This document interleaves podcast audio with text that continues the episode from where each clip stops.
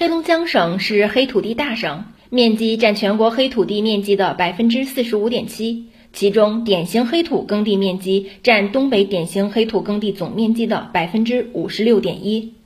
加强黑土地保护利用工作，对保障国家粮食安全和生态安全具有重要意义。省大常委会采取的决定加条例的立法方式。六月二十四日，黑龙江省十三届人大常委会召开新闻发布会。宣布通过黑龙江省人民代表大会常务委员会关于切实加强黑土地保护利用的决定，进一步加强黑土地保护利用工作。针对这个，呃，近期我省黑土地保护利用工作当中反映的实际问题，积极的回应社会关切，决定呢进一步落实粮食安全党政同责的这个要求，构建黑土地保护利用的长效机制，